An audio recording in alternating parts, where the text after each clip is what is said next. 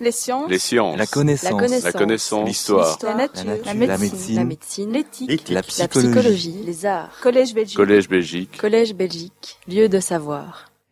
Alors, euh, le sujet d'aujourd'hui est un sujet particulièrement d'actualité parce que vous savez qu'il y a des débats dans le monde euh, entier et particulièrement dans le monde occidental et particulièrement en Europe. En Europe, euh, aussi bien au niveau de la Commission européenne qu'au niveau des États membres. Euh, au sein de l'Union européenne, vous savez que certains pays ont déjà décidé de sortir complètement du nucléaire et d'autres, par contre, euh, considèrent qu'il faut augmenter la part du nucléaire dans le mix électrique. Alors aujourd'hui, je me limiterai aux réacteurs qui actuellement sont commercialisables, c'est-à-dire j'inclus la troisième génération de réacteurs. La troisième génération qui est celle qui consiste en une amélioration de la génération précédente, mais ne constitue pas un saut technologique. Alors, euh, la prochaine, en avril, euh, Georges Van Boutem va parler de cette quatrième génération, mais qui n'est pas encore mûre et qui demande encore des appro- approfondissements. Bon, alors. Euh, avant d'aborder le cœur du sujet, je voudrais euh, rappeler un certain nombre de notions de physique nucléaire. Premier point, le combustible nucléaire, pour la quasi-totalité, pas la totalité, mais la quasi-totalité des réacteurs actuellement en fonctionnement dans le monde, est l'uranium, comme chacun sait. Pas n'importe quel uranium, je reviendrai dans un instant dessus. Et d'autre part, tous les réacteurs nucléaires, non pas tous, de nouveau, une grande majorité de réacteurs nucléaires dans le monde sont des réacteurs PWR, c'est-à-dire à eau sous pression, eau liquide. Euh, L'eau étant le fluide caloporteur dans la plupart de ces réacteurs nucléaires. Non seulement le fluide caloporteur, c'est-à-dire donc celui qui transmet la chaleur euh, dans les échangeurs de chaleur qui vont produire la vapeur, vapeur qui va entraîner les turbines, turbines qui euh, font tourner les alternateurs et produisent le courant électrique. Alors, euh, comment tout cela se passe? D'abord, il faut euh, un isotope qui soit fissile. Et l'isotope naturel de l'uranium qui est fissile, c'est-à-dire qui, en absorbant un neutron, donne la désintégration du noyau avec production d'une quantité considérable de chaleur, c'est l'uranium 235. Tous les uraniums, tous les isotopes d'uranium ont le même nombre de protons, 92. Ils diffèrent par le nombre de neutrons. L'uranium 235 a 92 protons et 143 neutrons. Euh, il faut, pour que la probabilité d'un neutron soit absorbée par euh, l'uranium 235, par le noyau, il faut que ces neutrons soient lents. C'est-à-dire qu'il faut les ralentir, sinon ils vont trop vite. Et la probabilité d'absorption est réduite à sa plus simple expression. Euh, le ralentissement se fait au moyen de cette eau euh, à laquelle on ajoute du bore pour améliorer l'efficacité du ralentissement. L'eau, donc, est, borée. Euh, D'autre part, il faut que l'uranium 235 soit en quantité suffisante pour permettre cette, euh, augmenter la probabilité d'absorption euh, du neutron par le noyau. Euh, nous allons voir dans un instant comment on enrichit cet uranium. Et nous allons également voir plus tard comment on trouve cet uranium dans la nature. Alors, pour fixer les idées, voici deux des réactions possibles. Il y a un nombre très grand de réactions d'absorption du neutron par l'uranium 235. Donc, l'uranium 235 présente plusieurs avantages. D'abord, il est fissile, euh, c'est-à-dire qu'il euh, euh, se désintègre par absorption d'un neutron, ça c'est le premier point. Deuxième point, il est présent dans le minerai d'uranium naturel, donc celui U3O8 qui se trouve dans la nature, et malheureusement en quantité un peu faible, présent, la concentration n'est que de 0,7%, Et donc, il faut augmenter cette concentration à 3,5, 5% euh, Généralement, c'est entre 4 et 5 d'ailleurs, euh, la concentration pour que la réaction en chaîne puisse se produire. D'autre part, il faut que le nombre de neutrons produits par la réaction soit plus grand que le nombre de neutrons absorbés. Alors, qu'est-ce qui se... Ah oui, c'est par là. Oh là.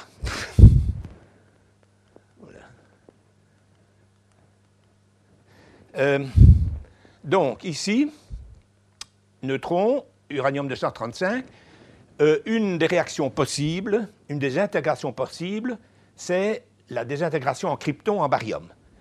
Euh, toutes les réactions donnent généralement deux produits de fission, rarement trois, et deux ou trois neutrons. Donc le nombre de neutrons produits est supérieur au nombre de neutrons absorbés. Ça veut dire que la réaction en chaîne est possible, puisqu'il y a suffisamment de neutrons pour continuer cette réaction. Et d'autre part, il y a une. Voilà. Il y a un dégagement très grand d'énergie. 200 mégaélectronvolts, c'est 2000 fois la quantité de chaleur dégagée par une réaction nucléaire de ce type-là par rapport, par unité de poids, hein, par kilo, par rapport à la chaleur dégagée par euh, du charbon, du gaz, enfin n'importe quel autre combustible. Donc, quantité d'énergie considérable. Bien. D'autre part, entre les deux termes de l'équation, vous avez toujours le même nombre de neutrons et de protons. Donc 236 est, la somme des protons, 235 euh, plutôt, est la somme des neutrons et des protons, 143 neutrons, 92 protons, plus 1, ça fait 236 masses atomiques.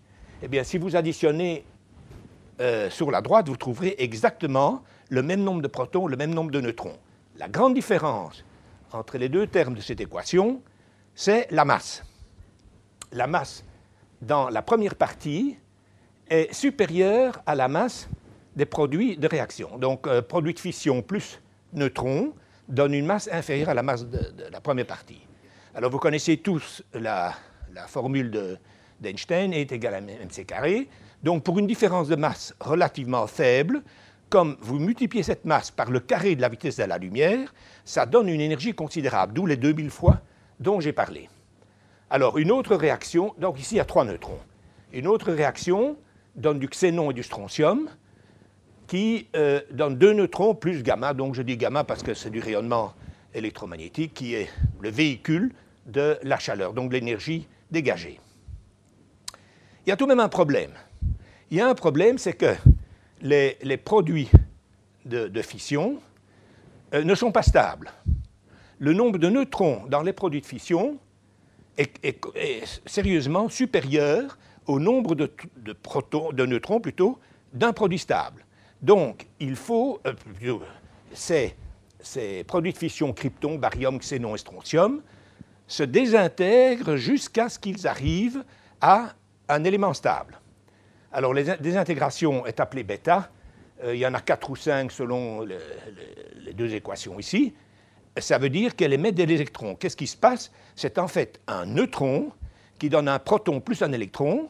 Ça veut dire que tous les produits de fission, ici, qui se désintègrent, ont, au cours de la désintégration, un nombre de protons, un proton supplémentaire, puisque le neutron donne un proton plus un électron, jusqu'à ce qu'ils arrivent à un produit stable. Une fois que le produit est stable, c'est fini, il n'y a plus de radioactivité.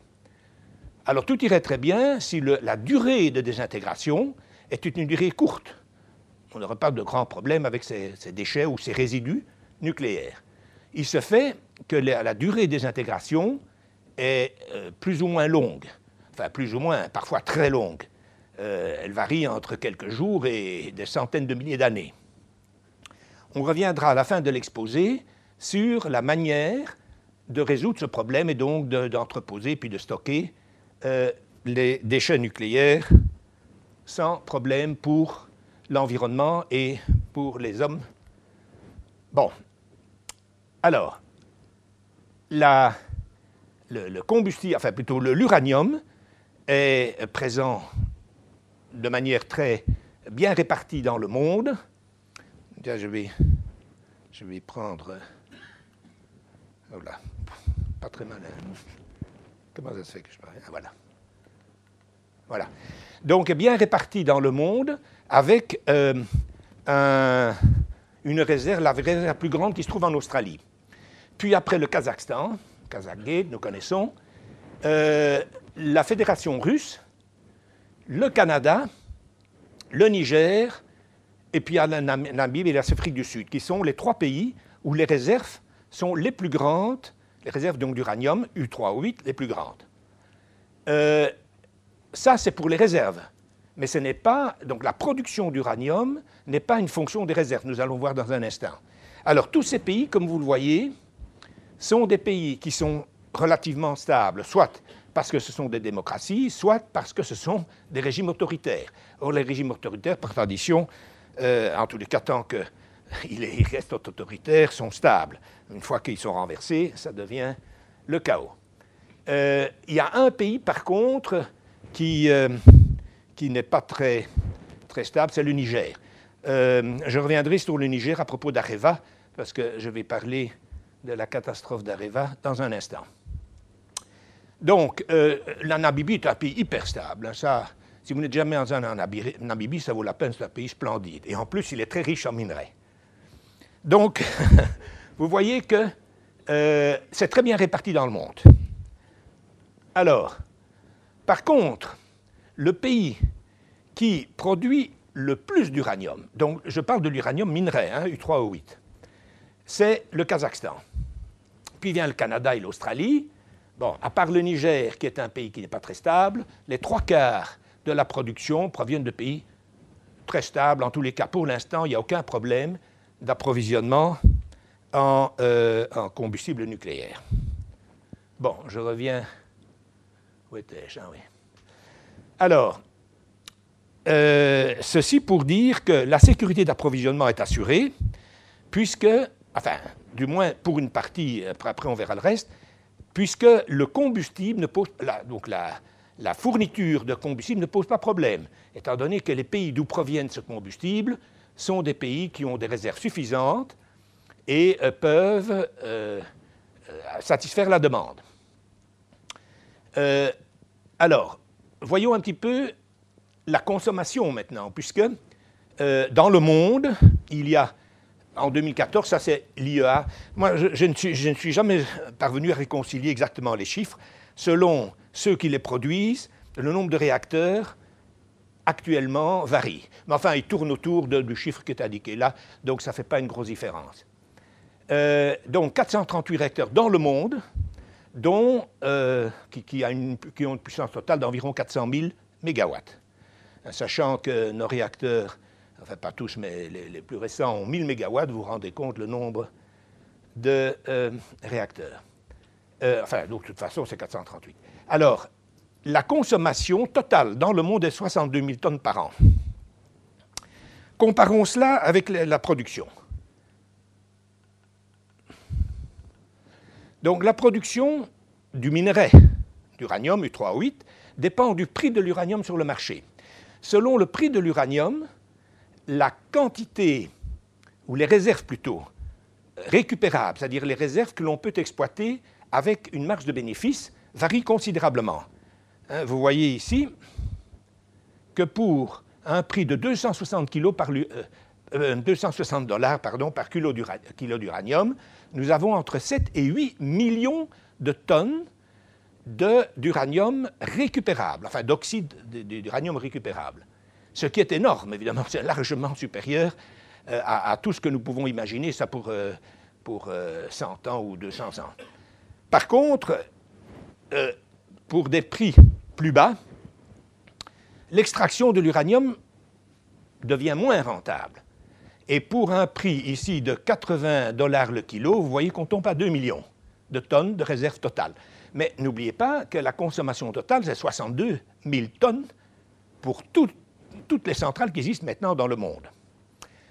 Donc ça nous laisse encore une marche de sécurité. Mais le prix actuel sur le marché est inférieur à 80 dollars le kilo. Il est actuellement euh, de 50, grosso modo 50 dollars le kilo. Euh, les spécialistes dans, l'assistance me corrigeront, mais je crois que c'est environ le prix actuel. Ce qui veut dire que les réserves euh, sont beaucoup moins grandes que ces 7 à 8 millions de tonnes. Malgré tout, actuellement, on n'a aucun problème d'approvisionnement. Alors, euh, il se fait que euh, dans le monde, le centre de gravité de la production nucléaire se déplace de nos pays occidentaux, enfin de l'Ouest vers l'Est, donc euh, Moyen-Orient et Asie, et surtout la Chine. Vous le voyez très nettement, donc l'Amérique du Nord et, l'Europe dominaient largement le marché de la production. La Chine, enfin l'Asie, plus le, Moyen-Orient, rattrape les pays développés. D'ailleurs, le diagramme suivant, montre clairement que, euh, d'une part, il n'y a aucun problème pour le nucléaire dans le monde, même si en Europe, il y a un certain nombre de pays tels que euh, l'Allemagne et hélas la Belgique, c'est une erreur fondamentale, j'y reviendrai, euh, veulent quitter complètement le nucléaire. dans le monde, il y a un nombre important de réacteurs en construction actuellement, 60, dont 20 dans la seule Chine. Et vous voyez donc d'ailleurs que la Chine, la Russie et l'Inde euh, dominent largement le marché de la production nucléaire euh, actuellement. Alors la Russie, oui, je reviendrai peut-être ultérieurement là-dessus, parce que la Russie euh, n'a pas construit à la fin du règne soviétique du régime soviétique et euh, jusque dans le milieu des années 90, n'a pas construit de réacteurs nucléaires et depuis lors a réinvesti dans la recherche et dans euh, la construction de prototypes et actuellement construit des réacteurs extraordinairement euh, fiables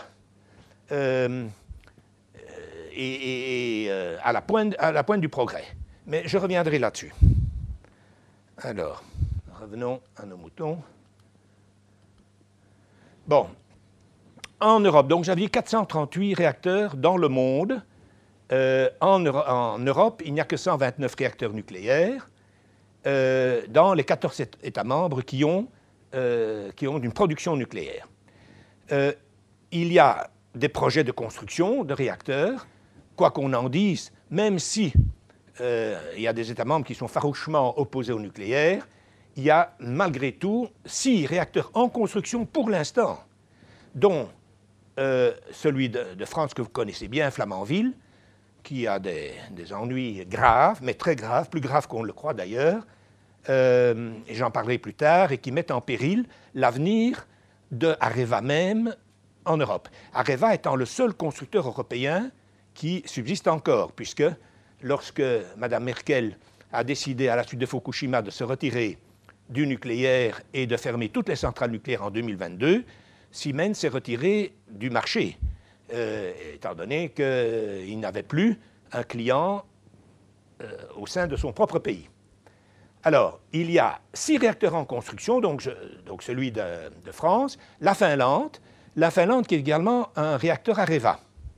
Réacteur Areva qui pose de gros problèmes, hein. nous allons euh, le voir puisqu'il y a des retards considérables, mais quand je parlerai de l'avenir du nucléaire en Europe et donc en France, et, surtout en France, puisque la France est le seul constructeur, euh, je vais résumer tous les problèmes qui se posent à, Areva.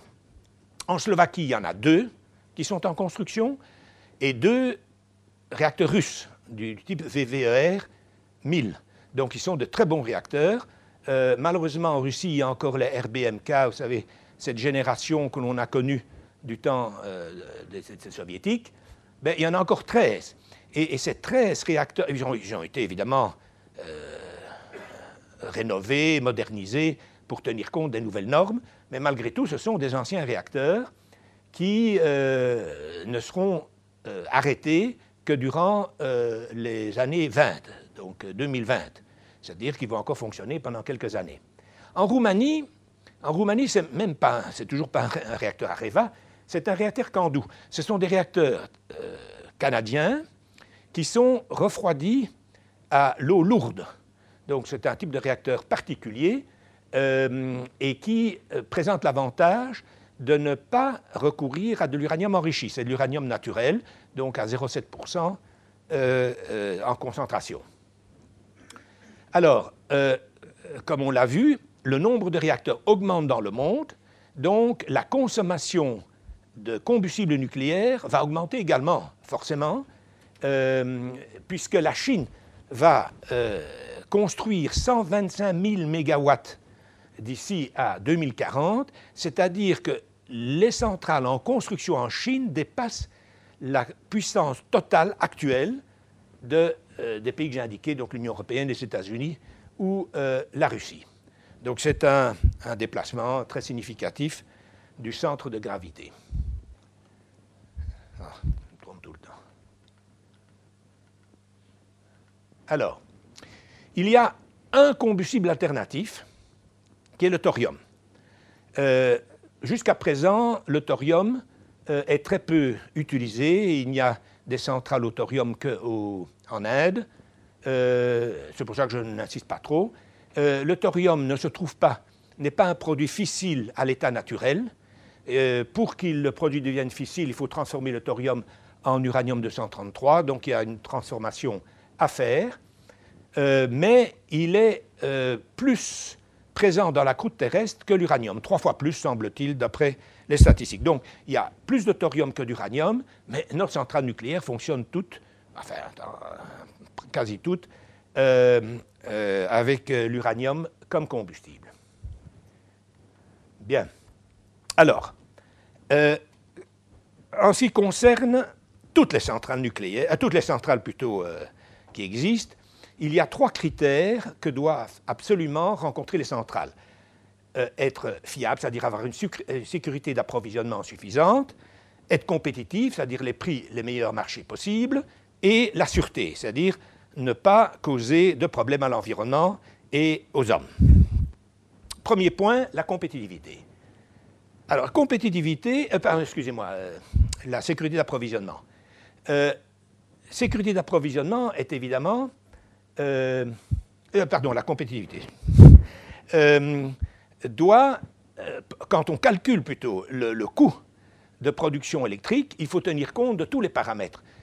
généralement, les défenseurs, par exemple, du renouvelable, ne tiennent compte que des coûts de capital et des coûts d'exploitation, et pas les autres coûts. Euh, il faut tenir compte de la globalité des coûts, sinon la comparaison n'est pas possible. Qu'est-ce que ça veut dire cette globalité des coûts? Ça veut dire qu'on doit introduire tous les coûts collatéraux qui sont absolument requis pour le fonctionnement de la technologie en question.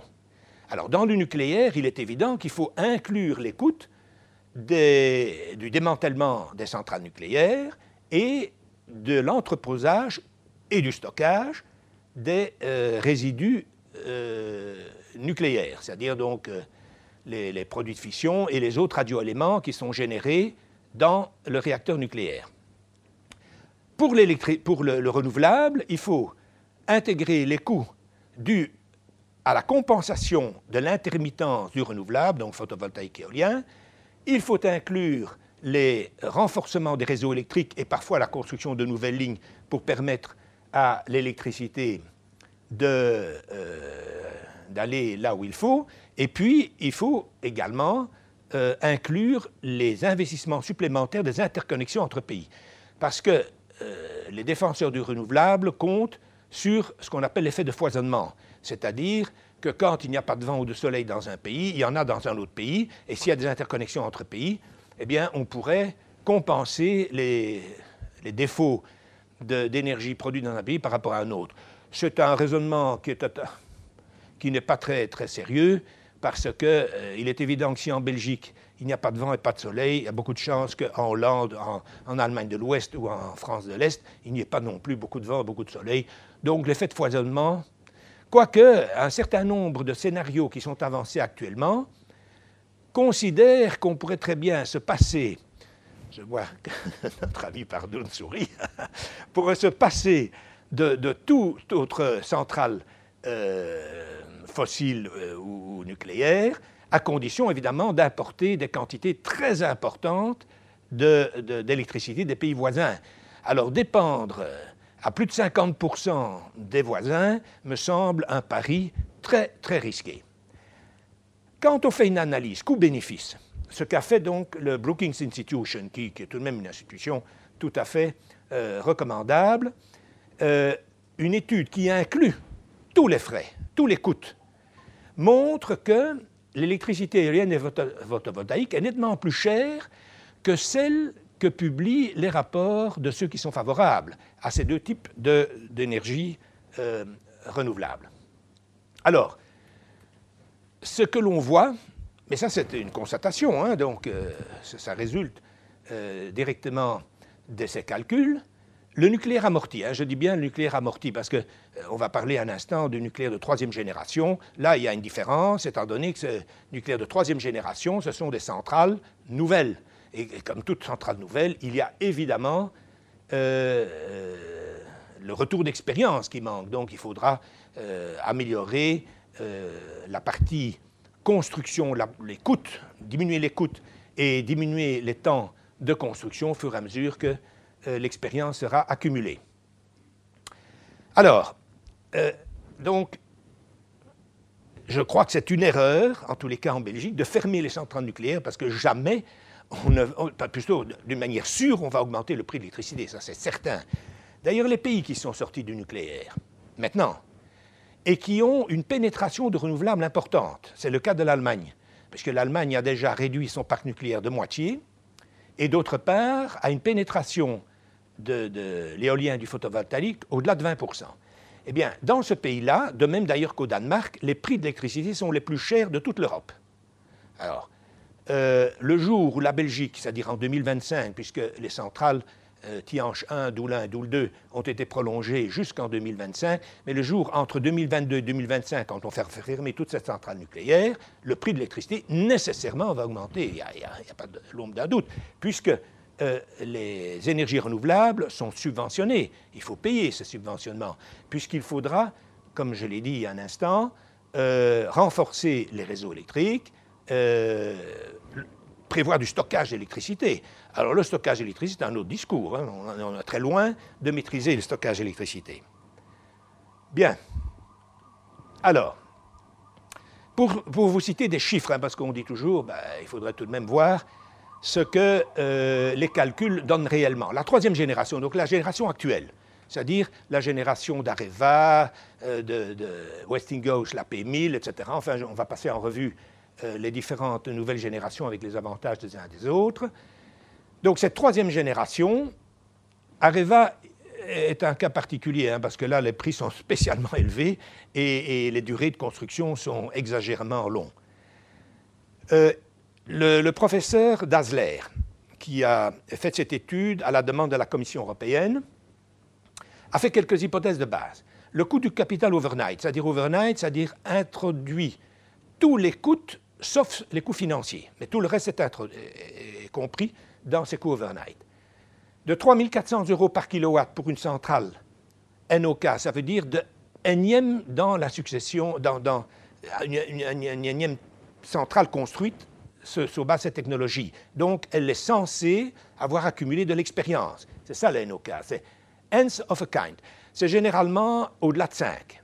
On estime que quand on a construit cinq centrales, construit et démarré cinq centrales, pas uniquement construit, hein, parce qu'il faut savoir également comment, comment elles fonctionnent, eh bien, on estime, enfin, Dassler a estimé à 3 400 euros le kilowatt installé et à 4 250 euros le kilowatt installé pour une première génération. Alors, je crois que ça, c'est un peu, un peu faible, à mon, à mon sens. Enfin, il faudra demander l'avis des, des, grands spécialistes dans, l'Assemblée, mais pour moi, euh, c'est à la limite inférieure en tous les cas. Alors le coût du combustible, il a considéré 6 euros par mégawattheure. Il me semble aussi que c'est un, prix un peu faible, que le, coût du combustible devrait être compris si on prend le cycle complet du combustible, hein, c'est-à-dire également l'aval. Ça devrait être 8, 8, euros par là, enfin un peu plus élevé. Euh, et les coûts d'exploitation à 10 euros par mégawattheure, c'est normal. Euh, mais les commentaires que j'ai faits ne pourront pas changer fondamentalement euh, le raisonnement du professeur Dassler. Euh, oui, le coût du combustible n'a pas une influence très grande sur le coût du mégawattheure, contrairement à l'extraction du, combustible. L'extraction, vous avez vu, est très influencé par le prix du marché. par contre, euh, une centrale nucléaire, euh, le, coût du combustible dans, les coûts totaux est de l'ordre de 10% ou moins, ce qui n'influence pas tellement le prix final. Hein. Le prix du combustible peut augmenter, et malgré, tout, le prix final restera encore raisonnable. Alors, sur cette base-là, pour une centrale N, donc c'est-à-dire la énième, 5 hein, ou plus, euh, avec, oui, ah, il faut dire que dans ces calculs, le taux d'actualisation joue un rôle très grand. Eh vraiment très grand, hein, chacun le sait. On peut dire n'importe quoi des calculs en mettant le beau taux d'actualisation. Enfin, pour un taux de 5% bon, c'est un taux faible, hein, euh, le prix serait de 43 euros par mégawattheure, ce qui est un prix tout à fait intéressant, évidemment. Je n'y crois pas trop, mais enfin, tout à fait intéressant. Euh, le prix pour un taux d'actualisation euh, de 10% monte à 75 euros par mégawattheure. Vous voyez tout de même qu'il y a une différence très grande selon le taux d'actualisation que l'on utilise. Pour une centrale de, pas, prototype, mais tête de série, disons, le prix augmenterait à 50 euros par mégawattheure avec 5% ce qui de nouveau est relativement faible. Quoique, quoique les Russes, mais bon, les Russes prétendent qu'avec leur dernière euh, génération, troisième, troisième génération, donc les centrales les plus récentes, leur prix de vente d'électricité serait de l'ordre de 60 euros par mégawattheure. On n'en est pas très loin. Bon, je ne sais pas dans quelle mesure ça sera vraiment 60 euros, mais en tous les cas, ça fait partie des données euh, transmises par les Russes euh, aux différents clients. Horizon des clients. On va y revenir, mais ils ont, euh, ils ont vendu en Iran, ils ont vendu en Inde, ils vendent en Turquie hein, maintenant. Il y a, ils ont signé, c'est l'année passée, je crois, la fourniture d'une centrale VVR 1000, enfin, donc le développement le plus, le plus récent du VVR 1000. Donc, ces valeurs de LCO se présentent tout de même relativement favorablement quand on pense que euh, le, prix de vente en euros par mégawattheure des éoliennes offshore euh, dépasse 100 euros par mégawattheure, à telle enseigne que notre ministre de l'Énergie, euh, ayant comparé ce prix avec celui des euh, éoliennes offshore de Hollande, qui sont à 72 euros par mégawattheure, ça on le sait, considère que ce qu'on a accordé aux premiers parcs euh, éoliens offshore est considérablement trop élevé. Alors c'était la bonanza. Hein? Ceux qui voulaient faire fortune, ils n'avaient qu'à inscrire au début, euh, plutôt construire des, parcs éoliens, surtout offshore d'ailleurs. C'est pour ça que les Flamands sont tellement soucieux de garder la possibilité d'investir dans des, parcs offshore. Ben, les prix vont diminuer, mais malgré tout, les trois premiers sites, ils ont obtenu ce, prix fabuleux, euh, un peu moins pour le quatrième site, et les trois derniers sites, là, ça va être la voie d'Empagne pour euh, réduire le coût, puisque ce coût est payé par nous, hein. ce n'est pas payé par l'État, donc c'est nous qui devons le payer dans notre facture. Alors, la sûreté. Donc la sûreté est très importante, puisque euh, c'est là-dessus que le débat se joue. Euh, il, est, très important d'assurer euh, une sûreté la plus élevée possible. Alors, l'évaluation du risque dépend d'une part de la probabilité d'occurrence du risque, c'est-à-dire de la fréquence avec laquelle un risque peut se produire, et d'autre part de la gravité des conséquences de l'événement qui, qui, se produit. Bon, à ce stade-ci, il faut distinguer entre deux types de risques le risque objectif, c'est-à-dire celui qui se produit réellement, et le risque perçu. La différence est considérable. Je vous ai donné ici euh, euh, les résultats d'une étude qui ont été en France, qui a été faite pardon, en France. Euh, les résidus radioactifs, donc ces fameux produits de fission et les radioéléments qui sont générés dans, le réacteur, constituent un risque élevé pour 57% du grand public français mais pour 25% des experts. Donc ceux qui ont une expérience dans le domaine nucléaire évaluent de manière plus objective, puisqu'ils savent de quoi ils parlent, euh, euh, le risque qui est perçu par les, les, citoyens. D'ailleurs, ce qui est très caractéristique, c'est que les habitants proches de centrales nucléaires, généralement, s'en accommodent très bien. Euh, en, France, euh, une des plus anciennes centrales, euh, je crois qu'elle s'appelle Buget. Pardon? Non, Fessenheim, c'est la plus ancienne. Non, mais juste après Fessenheim, c'est Buget Buget, voilà. Donc les voisins de la centrale de Buget considèrent qu'il n'y a pas de danger majeur et ne, ne songent pas à déménager. Ils considèrent que c'est très bien. C'est une centrale qui date des années 70, si je me rappelle bien. Pardon, fin des années 70, donc euh, à peu près à la même période que Doul 1, Doul 2, donc euh, chez nous. Ben, ils, n'ont jamais imaginé déménager, de même que les voisins de Doul 1 et de Doul 2. Maintenant, le village de Doul n'existe plus, mais à l'époque où il existait, jamais ils n'ont imaginé de déménager. Ils trouvaient ça très bien, il y avait de l'emploi pour eux, etc. Donc, c'est cette perception, et, généralement c'est la perception, évidemment, qui influence le plus l'homme politique, hein, puisque c'est la perception des, électeurs. Euh, qu'est-ce que je fais ici? Alors, euh, l'IAEA e a établi des, euh, objectifs pour les risques de, ces centrales nucléaires. Alors, il faut distinguer deux types d'accidents pour une centrale nucléaire. D'abord, un accident qui se produit à l'intérieur de la cuve du réacteur nucléaire, mais qui ne donne pas lieu à des largages massifs de radioéléments à l'extérieur, soit de la cuve, soit à l'extérieur, évidemment, de l'enceinte en béton. Donc c'est un, risque ou un accident circonscrit à la centrale nucléaire elle-même, donc enfin euh, à l'enceinte en tous les cas du réacteur. Donc ça s'appelle CDF, hein, ce risque-là. Euh, là, euh, enfin, donc e considère qu'on ne peut pas dépasser, enfin, oui, c'est ça, un accident sur 100 000 réacteurs an, c'est-à-dire 100 000 réacteurs, euh, pardon, excuse-moi, 10 000 réacteurs fonctionnant pendant un an. Pour les installations futures, les exigences de l'IAEA e sont augmentées et il ne peut pas avoir un accident supérieur à un accident pour 100 000 réacteurs an. Alors, quand il s'agit de largage en dehors du euh, réacteur, donc en dehors soit euh, de la cuve, soit de, non, pas de la cuve, mais du béton, donc de, de l'enceinte, voilà, je cherchais, de l'enceinte en béton, là, évidemment, les exigences sont beaucoup plus élevées. Là, il ne faut pas dépasser un accident pour les, installations existantes sur 100 euh, 000 réacteurs an, donc réacteurs fonctionnant pendant un an, et pour les installations futures, c'est encore plus élevé, c'est sur un million.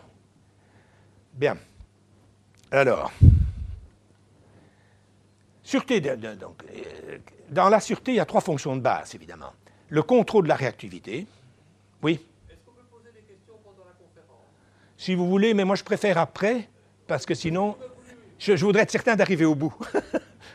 oui. Parce que vous nous dites la 10.5 oui. euh, par an, mais nous, bon, nous, avons 400 centrales nucléaires, ok, qui ont fonctionné pendant je ne sais pas combien, disons 20 ans. Oui, 30 ans en moyenne. Hein. 30 ans en moyenne, oui. ok, mais, mais, non pas tous 30 ans. Non, non. Mais ça nous fait combien? Ça, ça nous fait 12 000, quelque chose comme ça. Comment 12 000 ben oui, 30 fois 400.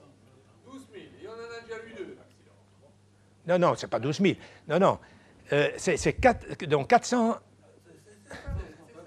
Ça, me rappelle l'histoire, parce que moi je travaille dans le spatial. Oui, oui. Quand on a fait les navettes spatiales, elles ne devaient jamais non plus exploser. C'était une fois 10, 10 moins 5. On en a lancé 100, il y en a deux. Quoi. Oui, bon, alors, c'est exact, je me suis posé, mais c'est pas, c'est pas, c'est euh, 15 000, hein, donc, enfin, grosso modo. Euh, alors, je me suis posé également la question, euh, et euh, je ne sais pas où Robert, voilà, là-bas. Bon, on a discuté avec un grand spécialiste. En fait, quand on, parle de statistiques, hein, parce que c'est ça, hein, donc la fréquence, c'est une probabilité, c'est une statistique. Il se fait que nous avons eu deux graves accidents nucléaires en 60 ans environ, puisque les premières centrales ont été construites dans les années 50, et euh, nous sommes en 2016. Alors il y a eu deux graves accidents avec largage de radioéléments en dehors du confinement, celle de euh, Tchernobyl et euh, Fukushima. Alors, Tchernobyl, ça c'est un accident inadmissible, inadmissible. Qu'un opérateur court-circuite les circuits de sécurité, il faut le faire. hein. Donc, il est évident qu'il y aura un accident dans ce moment-là, surtout qu'il est en train de faire des tests. L'autre accident, c'est un accident naturel, enfin naturel, je veux dire, un phénomène naturel qui a provoqué euh, l'arrêt des pompes puisqu'ils ont été noyés par le tsunami. Bon. Donc, c'est vrai qu'il y a eu deux accidents pour des causes très différentes et qui ne sont pas des causes proprement nucléaires, sont des conséquences. Mais c'est vrai qu'il y en a eu deux. Maintenant, il faut voir sur une période longue combien d'accidents on peut avoir. Alors, moi, Robert, on en a discuté, je n'ai pas la réponse. Donc, vraiment, j'ai- j'ai- c'est vrai, je n'ai pas la réponse. Mais non, non, mais non, j'ai pas la réponse de, euh, la manière dont il faudrait euh, satisfaire à ces calculs-là. C'est ça ce que je veux dire. Euh, parce que il se fait qu'il y a eu deux accidents sur ces 60 ans de fonctionnement. Mais voilà, c'est une probabilité. Alors les probabilités, euh, normalement, la probabilité de mourir en traversant la rue est très faible. Ben, quand on l'a, crac. Et si on en a deux ou trois d'affilée dans, une- ville euh, ou dans une région ou dans un quartier, on va dire, bah, on dépasse largement les probabilités. Mais oui, mais ça c'est... Bon, c'est- les statistiques. On doit passer par la probabilité, il n'y a rien à faire. Comment voulez-vous faire des projections, sinon comme cela? Voilà. Donc, je suis bien d'accord avec vous.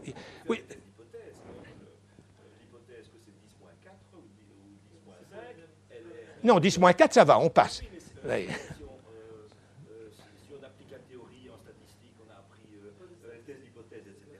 Pardon que compte tenu de l'historique qu'on a, on est bien au-delà de, de, de 10 moins 4. L'hypothèse 10 moins 4, Mais- elle ne tient pas la route. Non, mais j'en- Statistiquement. mais j'entends bien euh, que ne tient pas la route, mais ces deux accidents sont des accidents fortuits. Enfin, c'est- oui. Mais oui, mais oui, non, on n'est pas dans les probabilités parce que, mais non, parce que ce n'est que deux. Alors la probabilité, quand il s'agit de deux, c'est très difficile. C'est- C'est c'est 50 c'est 100% en plus quand on passe d'un 1 à 2. Si on est à 1, on est dans, dans- le schéma. À 2, on ne l'est plus. Bon, c'est- je vous dis, c'est des probabilités. Et, et alors, en plus, en plus, il faut tout de même se dire qu'à à Tchernobyl, c'était une vraie catastrophe. hein. Quoique maintenant, vous savez qu'autour de Tchernobyl, il y a plein d'animaux sauvages qui prospèrent et qui ne sont pas normaux. hein, ils sont tout à fait normaux. Alors, à Fukushima, il n'y a pas eu de mort directe au moment donc, de, l'explosion de l'hydrogène. Parce qu'en fait, Fukushima, c'est une explosion d'hydrogène, ce n'est pas une explosion de, de- de matière radioactive, et il se fait alors que la matière radioactive, par l'explosion d'hydrogène, s'est diffusée dans l'air. Mais donc, euh, il y a eu deux accidents, il n'y a rien à faire. Donc, moi, je n'ai pas, je ne peux pas vous dire plus. C'est vrai. Voilà. Voilà. Alors. Bien. Alors, il y a trois barrières. En fait, il y a plus que trois barrières. Il y a quatre barrières. J'ai dit trois, mais enfin, il y en a une de plus. euh, pour euh, ce qui concerne l'étanchéité de ces réacteurs nucléaires. D'abord, la gaine de combustible. Vous savez que l'UO2, donc euh, le, le combustible sous forme de céramique, qui sont empilés dans les tubes verticaux qui se trouvent euh, mis dans le réacteur en assemblage, sont dans des tubes de circaloï 4, donc avec une grande partie de, de zirconium, 98% de zirconium. Bien. Euh, ce zirconium euh, est un matériau particulièrement adapté à ce genre de, de fonction. Il a une bonne résistance à la corrosion, ce qui est important, évidemment. Un point de fusion élevé, c'est-à-dire que la température doit monter très haut pour qu'il puisse euh, fondre, et une faible dilatation thermique. Donc, n'a pas. Et puis, il est transparent aux neutrons. Ça, il faut évidemment qu'il soit transparent aux neutrons, parce que sinon, il y aurait un petit problème d'absorption. Alors, ça, c'est la première barrière. Ce n'est pas la meilleure, mais c'est une première barrière. La seconde barrière, euh, c'est le circuit primaire et la cuve du réacteur. Alors, la cuve du réacteur a 25 cm, enfin 20, je crois, dans nos centrales belges, et, euh, certaines ont un peu plus, 25 cm, d'épaisseur d'acier, d'acier revêtu d'inox euh, à l'intérieur. Ce qui est tout de même une épaisseur importante. D'autre part, le- l'eau qui a été réchauffée par la réaction nucléaire, par la désintégration nucléaire, euh, et qui euh, contribue à la production de vapeur, euh, elle passe du réacteur vers des générateurs de vapeur. Euh, ce circuit qui est primaire, donc c'est le circuit avec de l'eau qui est en contact évidemment avec des produits radioactifs, doit être particulièrement bien euh, soigné dans sa construction, puisqu'il est en contact direct avec, avec les produits radioactifs. Et donc le choix et le dimensionnement de cette partie-là du réacteur doit être particulièrement soigné. Ce qui est le cas actuellement, parce qu'il n'y a pas eu de, de- problème de ce côté-là. Alors, troisième, c'est l'enceinte de confinement. Les enceintes de confinement ont été fortement améliorées au cours du temps. Donc actuellement, les enceintes, ce sont des doubles enveloppes avec une enveloppe intérieure en, béton précontraint, une enveloppe extérieure en béton armé, entre les deux un espace, et un espace qui est en dépression, de telle manière que euh, si jamais il y avait un passage de produits ra- radioactifs à travers la première enceinte, qu'elle ne puisse pas euh, sortir dans cet espace intermédiaire puisqu'il est en dépression. Alors, donc, trois. Ah, Il se fait que quand il y a une explosion, ce qui a été le cas de, Fukushima et d'ailleurs de, Tchernobyl également, euh, ben, l'enceinte a explosé. Maintenant, il faut, dire qu'à Tchernobyl, la centrale RBMK étant tellement mal construite, parce que c'est une centrale qui n'avait aucune protection. hein. Il, y avait, une seule enceinte, il n'y avait pas euh, de, protection de- de- des circuits de refroidissement. Donc c'était vraiment une centrale mauvaise. Euh, par contre, à Fukushima, la réaction nucléaire s'est arrêtée. Elle s'est arrêtée. Ben, il se fait évidemment qu'il y a eu cette explosion et donc euh, l'explosion a provoqué ce, largage. Donc ça, c'est simplement pour montrer euh, que... Attendez. Donc pour mon... Ah zut, c'est pas très habile. Hein? Voilà. Pour mon- Donc ça, c'est le réacteur. Ça, ce sont, c'est la commande euh, qui se trouve à l'extérieur du réacteur, commande donc l'instrumentation. Et puis voilà, ça sont les quatre échangeurs de chaleur euh, qui, dans lesquels circule l'eau chaude, donc l'eau à 300 et quelques degrés et à 155 bars, pour réchauffer euh, l'eau qui se trouve dans le circuit secondaire, qui, elle, va s'évaporer et passer dans les turbines. Donc c'est ça ce que j'appelle le circuit primaire. Donc c'est l'eau qui passe du réacteur vers euh, euh, les, échangeurs de chaleur. Et ça, c'est la double enceinte. Donc vous voyez, béton armé, béton précontraint et vide intermédiaire. Alors, ce qui est très curieux, c'est d'analyser l'adaptation au risque. Puisqu'il risque il y a, on le voit. Deux, deux- accidents nucléaires graves, puisqu'il y a eu largage, en, euh, en 60 ans ou un peu plus. En Ukraine, en Ukraine actuellement, donc Ukraine, euh, pays particulièrement qui devrait être particulièrement sensible au nucléaire, plus de la moitié de la demande électrique est d'origine nucléaire. Donc il y a encore 15 centrales du type VVR, russe. Bon. C'est malgré Tchernobyl, hein, 1986, donc il y a encore euh, beaucoup de gens qui se souviennent de Tchernobyl. Il y a quatre réacteurs qui ont obtenu une licence, malgré tout cela. Et il est question de construire de nouveaux réacteurs. Alors, euh, si ces réacteurs nouveaux ne sont pas construits, ce n'est pas à cause d'un rejet des populations, mais c'est par manque de moyens financiers. Donc, actuellement, les Ukrainiens considèrent qu'il est meilleur marché pour eux d'allonger la durée de vie des centrales existantes plutôt que de construire de nouveaux réacteurs nucléaires. Ce qui montre que dans un pays qui a particulièrement été affecté par euh, cet accident très grave de Tchernobyl, qui a causé vraiment des morts, là, directement, au contact de- des produits radioactifs, ils continuent à avoir une confiance dans le nucléaire. La seule chose qu'ils ne vont pas faire, c'est de commander des réacteurs en Russie. Alors là, euh, oui, parce qu'ils ont toujours le, le souvenir du RBMK. Mais depuis lors, ces centrales sont devenues très, enfin les réacteurs sont devenus très sûrs. De toute façon, il n'y a rien à faire, ils vont commander des centrales en dehors, évidemment, de- de- des producteurs russes. Au Japon, ben, après Fukushima, ils ont déjà redémarré deux réacteurs, deux autres sont prévus, en donc décidés, hein, sont prévues euh, euh, pour euh, redémarrage en 2019. Et le gouvernement japonais a déjà dit actuellement qu'il considérait que d'ici à 2030, 20 à 30% du total d'électricité produite au Japon proviendrait de production nucléaire. Donc, de nouveau, un pays directement affecté par... C'est pour ça que je dis, les perceptions ne sont pas, ne sont pas euh, les mêmes dans, dans, un pays et dans l'autre. Euh, parce que euh, certains considèrent qu'il est préférable d'avoir une électricité sûre, sur, pas, je ne parle pas de la sûreté de manière... Je parle de la, de la sécurité. Hein. Donc, fournissant de l'électricité de manière permanente, à des bas coûts, etc., avec euh, la pro prolongation, on, est dans ce cas de figure. On est dans le cas de figure d'une électricité euh, bon marché.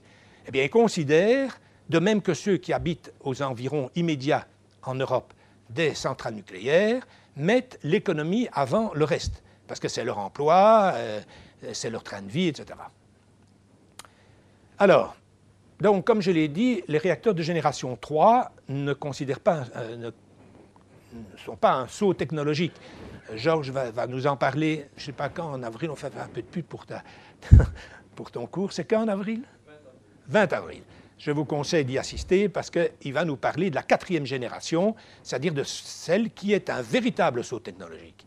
Alors, avec une diminution considérable de la consommation de combustible, enfin, je ne vais pas faire son cours. Bien. Euh, donc, euh, la concurrence est très rude entre les constructeurs. Nous avons la P1000 de Westinghouse, qui est une excellente technologie. Euh, nous allons en parler dans un instant. Euh, le VVR 1000 de Rosatom, je, parle de développement actuel hein, du VVR, parce que le VVR déjà était une considérable amélioration par rapport au RBMK, donc celui de Tchernobyl. Mais actuellement, euh, les tout derniers, celui qui a été vendu, par exemple, le réacteur vendu en Turquie, c'est un réacteur, mais hyper moderne, hein, donc avec toutes les, les euh, améliorations qu'on peut imaginer pour un réacteur à l'heure actuelle qui n'est de troisième génération, pas de quatrième. L'APR 1400 de KEPCO, celui qui a été fourni euh, à Abu Dhabi et qui euh, a battu Areva, mais alors de loin, hein, il n'y avait, avait, pas photo. Le Hualong 1, alors ça c'est intéressant. La Chine a acheté des réacteurs dans le monde entier. Il a toutes les technologies qui existent sur le marché à l'heure actuelle.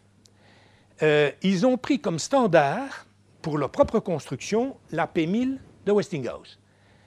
Ont pris le meilleur de toute cette technologie et ont construit un réacteur, le leur, donc qui est une licence chinoise.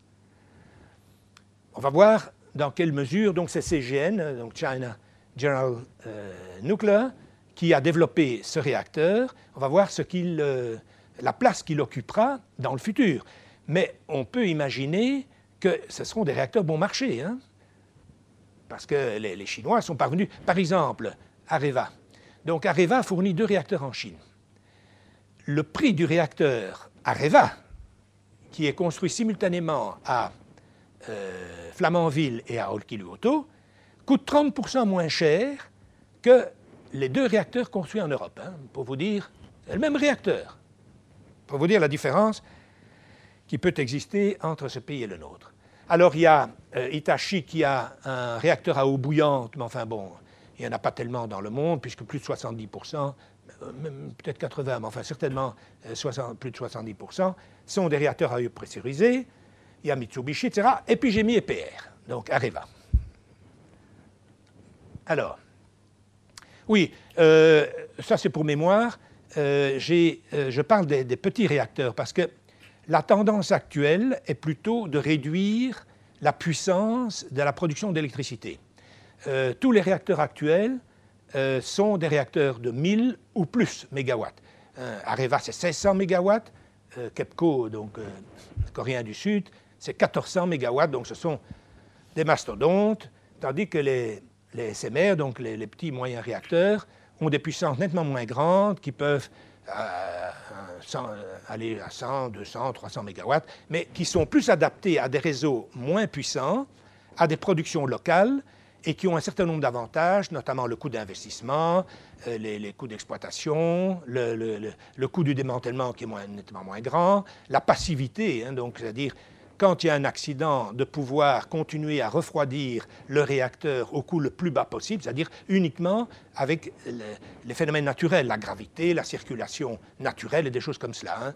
C'est c'est le cas de la P1000 d'ailleurs, qui est un réacteur du même type et qui parvient à avoir une sûreté sans apport d'énergie extérieure. Donc pas de pompe, pas d'électricité, rien de tout cela. Voilà, ça c'est la P1000. Donc, euh, vous voyez, euh, on va voir un- une image euh, qui permettra de mieux expliquer. Ça, c'est l'eau qui permet euh, de refroidir le réacteur sans pompe. Vous avez ici en dessous le réacteur là, les échangeurs de chaleur qui produisent la vapeur, vapeur qui est envoyée dans les turbines, turbines qui font tourner les alternateurs, alternateurs qui produisent l'électricité. Alors, de l'autre côté, ici, il y a un bâtiment qui est appelé une piscine, une piscine euh, de désactivation euh, au moment où on décharge les produits usés, donc les, produits de, fission, euh, temporairement, donc pendant 3-5 ans, de telle manière à réduire la quantité de chaleur dégagée et il y a un peu d'activité qui diminue. Alors, tiens. Alors, comment ça se produit hein? Donc, c'est un réacteur passif. Pendant 72 heures après un accident, il ne faut pas intervenir. Ça se fait tout seul, il y a des refroidissements, etc. Alors, euh, l'air, où est-il l'air? Voilà. Donc, euh, l'air rentre par ici, remonte. En remontant, il est réchauffé. Donc, je suppose qu'il y a un accident. hein. donc, il y a une quantité grande de chaleur qui soit développée au sein du réacteur et qui, euh, qui est dangereuse, évidemment, parce qu'il faut arrêter euh, cette augmentation de température. Alors l'air, lui, euh, est réchauffé par la chaleur dégagée par les réactions à l'intérieur de ce réacteur. Donc ici, ça, ça c'est la- l'enceinte en la cuve, en, en acier. Et il, euh, ici, il est en contact avec l'eau, vous voyez ici, qui euh, vient des réservoirs supérieurs. En contact avec l'eau, il va donc, cette- cette- cet air va euh, faire évaporer l'eau. L'eau qui s'évapore extrait des calories, parce que pour pouvoir s'évaporer, il faut évidemment des, des kilocalories par kilo nécessaires pour l'évaporation. Et donc va refroidir ici l'eau intérieure qui se trouve euh, à l'intérieur donc, de cette enceinte de confinement. Ça, c'est ce qu'on appelle un, refroidissement passif. Hein, parce que dans les systèmes actuels, il faut des pompes qui, elles, font circuler le liquide de refroidissement dans le, le réacteur de telle manière à faire baisser la température. Ici, ça se fait donc euh, naturellement. Alors, Areva, la question d'Areva. Il faut dire que Areva, d'abord, euh, a acheté à l'époque une mine, une mine d'uranium. L'a acheté à un prix beaucoup trop cher. A fait des emprunts. Et Areva ne parvient pas à euh, amortir cet emprunt. Donc ça a été la première erreur de l'Auvergeon, évidemment. de- euh, elle voulait intégrer verticalement, c'est-à-dire qu'elle voulait éviter qu'il y ait une rupture d'approvisionnement en, en- en U3O8, donc en combustible nucléaire, puisque Areva euh, raffine également euh, le, le combustible et le transforme en UO2 qui, lui, euh, est introduit sous forme de, forme céramique à l'intérieur du réacteur. Bon. Alors, en plus, Areva doit, est confronté à toute une série de problèmes. Notamment donc le litige qu'Areva avec, avec Olkiluoto, hein, parce que les deux sont, sont en justice, ils se reprochent l'un l'autre d'avoir augmenté les coûts. Donc, euh, euh, Areva considère que le gouvernement finlandais a, augment- a augmenté considérablement les normes de protection pendant la construction, et par contre, TVO, qui est le propriétaire, de, euh, le client d'Areva, qui a acheté le réacteur de 1600 MW, reproche à Areva de ne pas avoir eu les plans prêts, ce qui est vrai d'ailleurs, hein, les plans prêts quand ils ont signé le contrat. Donc ces plans ont été complétés pendant la construction, ce qui est tout de même euh, assez bizarre. hein. Si on avait dû faire ça, nous, euh, on aurait été euh, rapidement licenciés. Donc il y a toute une série de problèmes comme ça qui s'accumulent, d'autant plus que Areva doit, plutôt que... Ça, je vais parler dans un instant, CDF. Alors, donc la santé, la santé financière est tellement chancelante d'Areva que l'État français a décidé de restructurer la société. Il a éliminé de Areva tout le cycle du combustible, donc, qui ont été mis dans une NewCo, donc une nouvelle société, euh, dont euh, l'État français est le propriétaire. Par contre, la partie réacteur a été transférée dans une autre société qui s'appelle Areva NP et dans, dans laquelle plutôt il faut, euh, plutôt l'État souhaite qu'on loge Olkiluoto, donc ce nouveau, euh, ce réacteur qui est construit à, à en Finlande. Évidemment, ce qui n'enchante pas EDF, parce qu'EDF va hériter de tout le passif d'Olkiluoto avec une bagarre extraordinaire euh, entre les deux sociétés. Alors, euh, c'est donc euh, c'est ce que j'explique ici. Donc Areva euh, a du mal à gérer son problème. D'abord, les coûts sont trop élevés. Il ne faut pas oublier que quand Areva a signé son contrat avec Olkiluoto, les prix ont, triplé. Donc ils étaient estimés à 3 milliards d'euros au départ, et à l'arrivée, ils sont arrivés à 10,5 milliards d'euros, trois fois plus. Bon.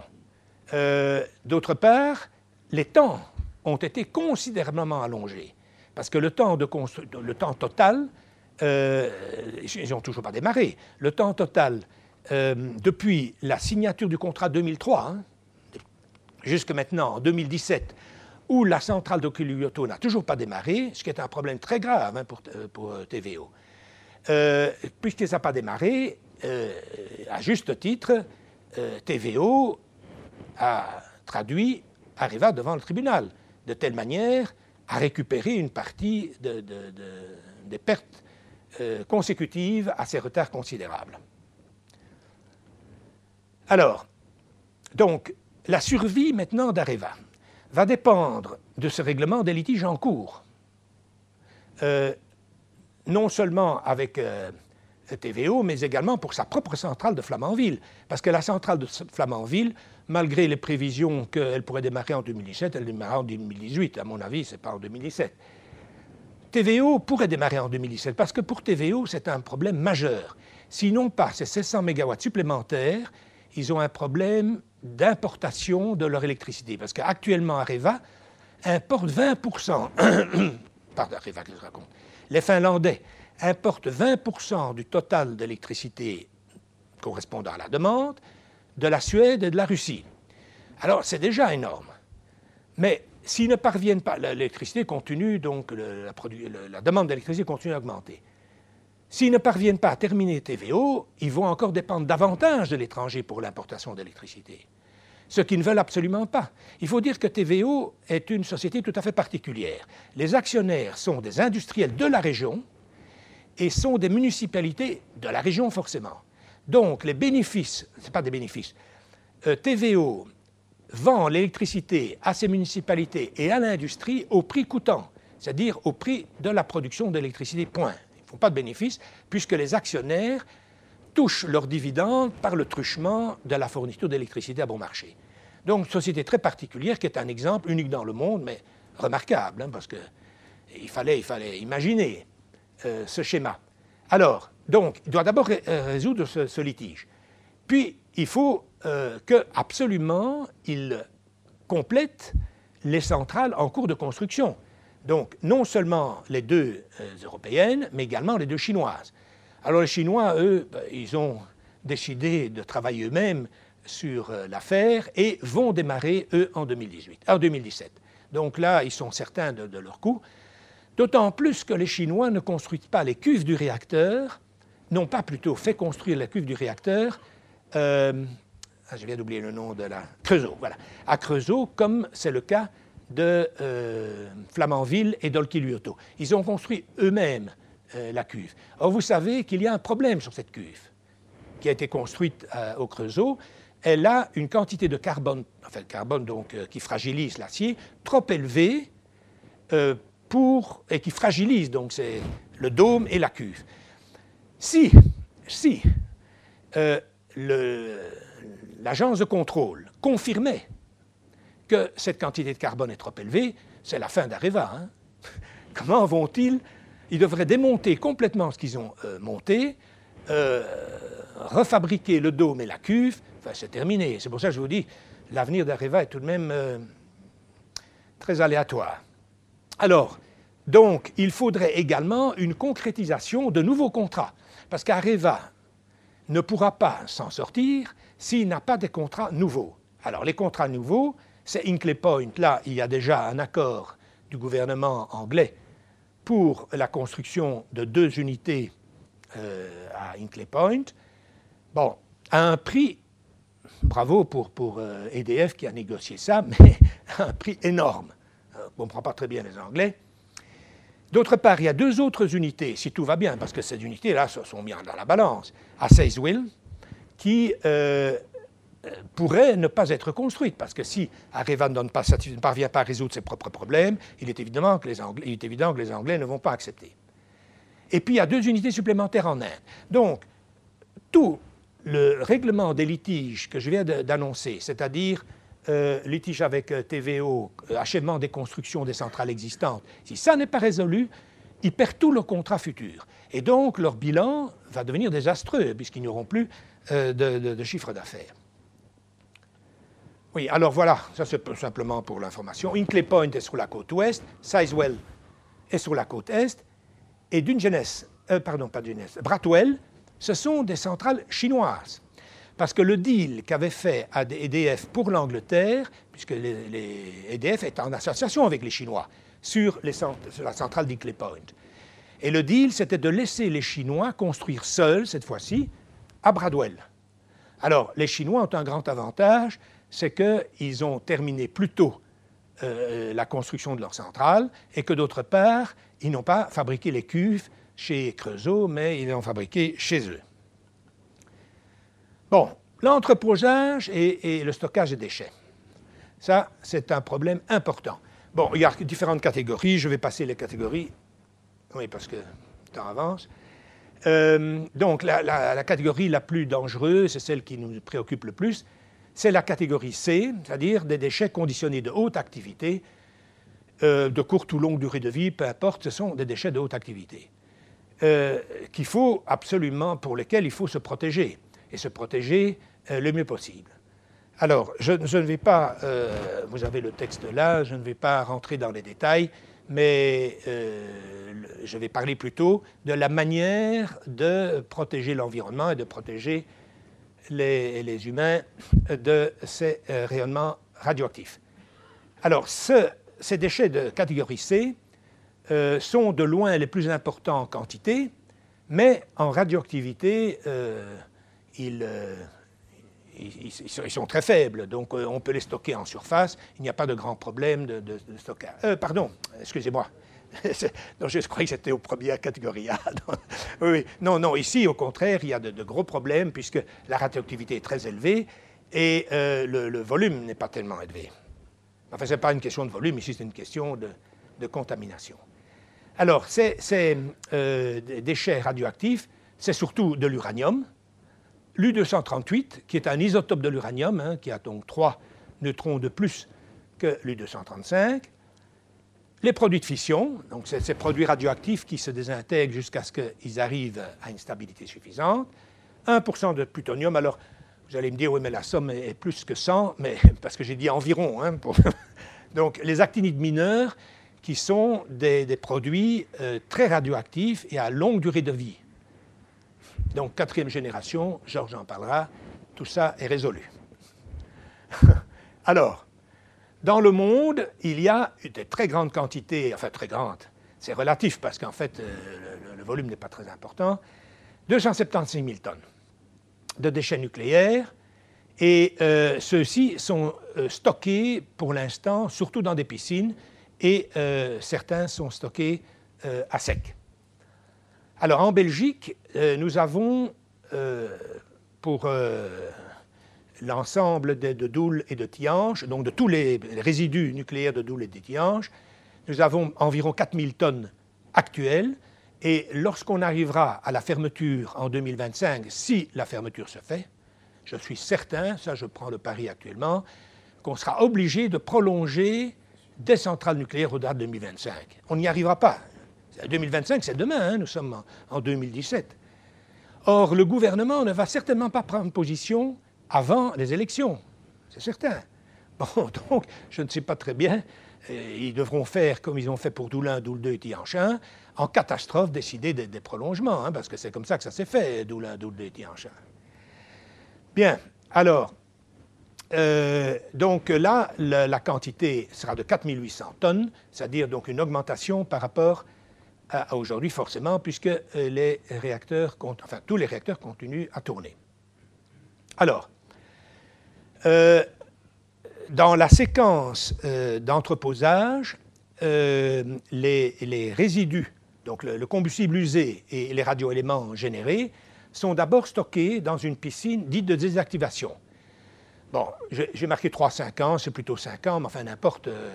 c'est pendant un certain temps, de telle manière à diminuer la quantité de chaleur avant de transférer dans un stockage intermédiaire. Stockage intermédiaire qui, euh, à Tihange, se trouve euh, près d'un des réacteurs. euh, donc il faut transporter ce combustible qui provient du stockage de désactivation vers l'autre stockage, toujours sous eau à Tihange. Tandis qu'à Doul, c'est à sec. Toujours sous eau. et donc le transfert se fait, que ce soit sous eau ou à sec, dans des conteneurs. On va voir donc des images de ces, conteneurs. Euh, alors, tout ça, donc ces entrepôts. Maintenant, il faut, il faut dire qu'on peut entre- entreposer encore pendant, si on veut, des dizaines d'années ces déchets nucléaires dans les entreposages actuels. Donc, il n'y a pas de problème. Euh, les- la, protection est suffisante, puisque la quantité d'eau dans les piscines, c'est 8 ou 9 mètres, je ne sais pas exactement, au-dessus des, produits stockés, ce qui est largement suffisant, même quand on, retire les assemblages pour les transférer des réacteurs vers le stockage intermédiaire ou du stockage, euh, de désactivation vers le stockage intermédiaire dans, ces cuves. Ça se fait sous eau, la protection est très bonne. Donc il n'y a pas de gros problème de stockage, et ce pendant des dizaines d'années, mais il ne faudrait pas que ce soit éternel non plus. Donc, euh, euh, après, après ce stockage intermédiaire, il y aura ce stockage définitif. Je ne sais pas quand il va commencer. euh, je sais pas. En Belgique, on ne sait jamais. Il faut une décision politique, il faut, il faut des tas de choses. Bon, ça va durer donc un certain temps, mais il n'y a aucun problème dans l'intermédiaire. Donc là, vous voyez de nouveau, là, donc le stockage de désactivation qui est juste à côté de, du réacteur et dont les assemblages usés, donc les assemblages où le combustible est usé, sont transférés sous eau de l'un à l'autre. Ah. Voilà, ça c'est un stockage de désactivation. Donc vous voyez la quantité d'eau au-dessus des assemblages que vous voyez au fond. Et là, vous voyez qu'on retire euh, une, des barres. Donc un, des, assemblages plutôt euh, de, combustible de résidus nucléaires. Voilà, même chose. Ici, c'est le chargement d'un réacteur au-dessus. Donc, euh, quand on veut charger un réacteur, parce qu'il faut changer le combustible des réacteurs, c'est tous les 18 mois chez nous, je ne sais plus exactement. Pardon? 18 mois, hein, oui, c'est ça. Avec les nouveaux réacteurs, c'est deux ans. hein, donc, certains réacteurs, notamment les Russes, là, le, réacteur russe le plus récent, donc le VVR. Euh, mais donc, tous les 18 mois, c'est par tiers hein, qu'on modifie. Donc, par tiers, on, remplace les combustibles, comme ça, sous eau toujours. hein. Bon, ça, c'est les fameux conteneurs euh, qui, de transport. Ici, c'est sur Doul. Donc, à Doul, le stockage se fait à sec. Donc, euh, les conteneurs sont envoyés vers la zone de stockage. Ce sont des mastodontes, hein, ces conteneurs. Euh, vers la, la zone de stockage. Alors, euh, en Europe, le seul gouvernement qui a pris une décision, c'est le gouvernement finlandais.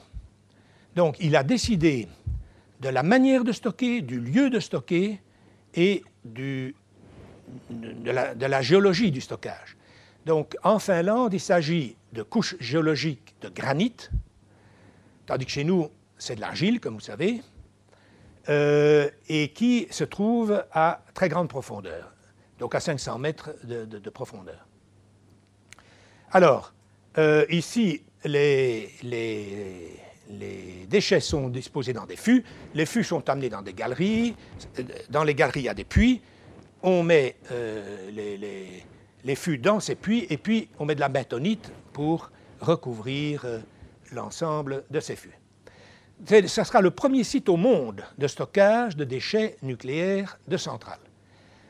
Alors, c'est à Olkiluoto, c'est-à-dire sur le site de euh, TVO, donc de, de la société cliente, entre autres d'Areva. Il y a d'autres centrales nucléaires avant Areva, hein, sur Olkiluoto. Euh, donc, après mûre réflexion, beaucoup d'études, eux ont pris une décision. En Belgique, aucune décision n'a été prise. On ne sait pas si on va accepter l'argile de Baume ou pas, donc décision doit être prise. On ne connaît pas le type de stockage, décision doit être prise, et le lieu de stockage non plus. Alors, je considère tout de même que le stockage le plus évident, c'est celui qui se trouve euh, à Dessel, ou je ne sais pas comment s'appelle le patelin. euh, c'est Dessel ou c'est Dessel, voilà. À Dessel, puisque tout le monde est habitué à avoir du nucléaire dans, dans les environs, l'acceptation de la population sera beaucoup plus facile. Bon, euh, si on devait changer de lieu de stockage, il y aurait de nouveau des discussions politiques et, et des manifestations à n'en plus finir. Alors, moi je considère personnellement, mais c'est un avis personnel, que la sortie du nucléaire en Europe, pour ceux qui l'ont décidé et ceux qui vont le décider, c'est-à-dire la Belgique, enfin qui l'ont décidé aussi, la Belgique, euh, est une erreur, est une, euh, décision qui n'est, ni ration- qui n'est pas rationnelle ni d'un point de vue économique, ni d'un, point de vue envi- environnemental. D'un point de vue économique, nous le savons. Donc les pays qui ont développé fortement euh, le renouvelable et qui ferment le nucléaire, ce qui est le cas de l'Allemagne, ont les prix les plus élevés d'électricité. Donc, ici, donc, on a estimé le, le Kreditanstalt für Wiederaufbau, ce n'est pas la, dernière des, des sociétés, ils savent ce qu'ils font, estime à 250 milliards d'euros la sortie du nucléaire. Donc, c'est un coût considérable qui devra passer dans euh, le coût de, l'électricité d'une manière ou d'une autre, sous forme d'impôt, enfin n'importe, c'est nous qui devons le payer. Enfin, nous, les Allemands. Oui. Euh, alors, ce n'est pas non plus euh, rationnel d'un point de vue environnemental, puisque pour compenser l'intermittence du renouvelable intermittent, donc photovoltaïque et éolien, on a dû avoir recours à de l'énergie fossile. L'idéal aurait été d'utiliser des centrales au gaz, puisque les centrales au gaz émettent moins de CO2 que les centrales au charbon ou au lignite. Mais le charbon étant tellement bon marché, du fait que les États-Unis n'utilisent plus le charbon, beaucoup moins le charbon, puisqu'ils ont découvert euh, du gaz de schiste très bon marché et du, pétrole de schiste. Enfin, c'est le gaz de schiste qui importe en, en l'occurrence.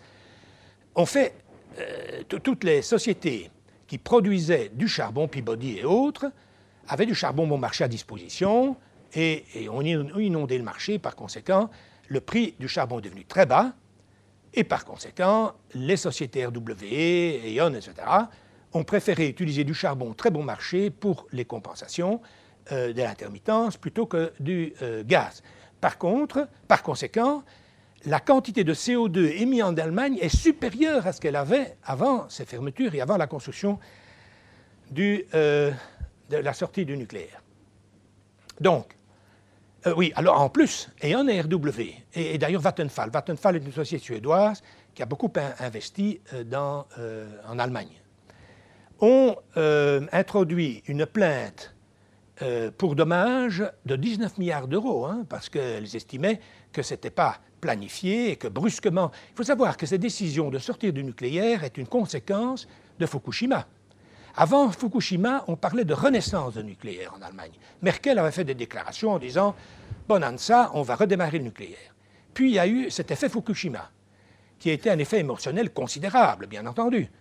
Euh, et, et en peur de perdre des élections, elle a changé complètement d'avis et elle a décidé, sous la pression émotionnelle que constituait cet accident grave, elle a décidé de fermer le nucléaire en deux étapes, euh, donc la seconde étape étant en 2022. Voilà. Donc, euh, maintenant, il faut savoir, E.ON, je viens de lire dans la presse, E.ON fait toujours des pertes, hein, des pertes considérables, je ne sais plus combien, 10 ou 15 milliards d'euros de pertes.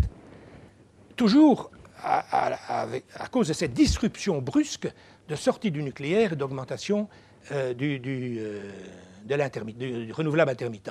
Donc elle ne parvient pas à en sortir. Rayon, qui était une société remarquable, qui faisait de très gros bénéfices, brusquement, elle est en perte, mais en perte considérable. Avoir des milliards d'euros comme ça de pertes, c'est extraordinaire.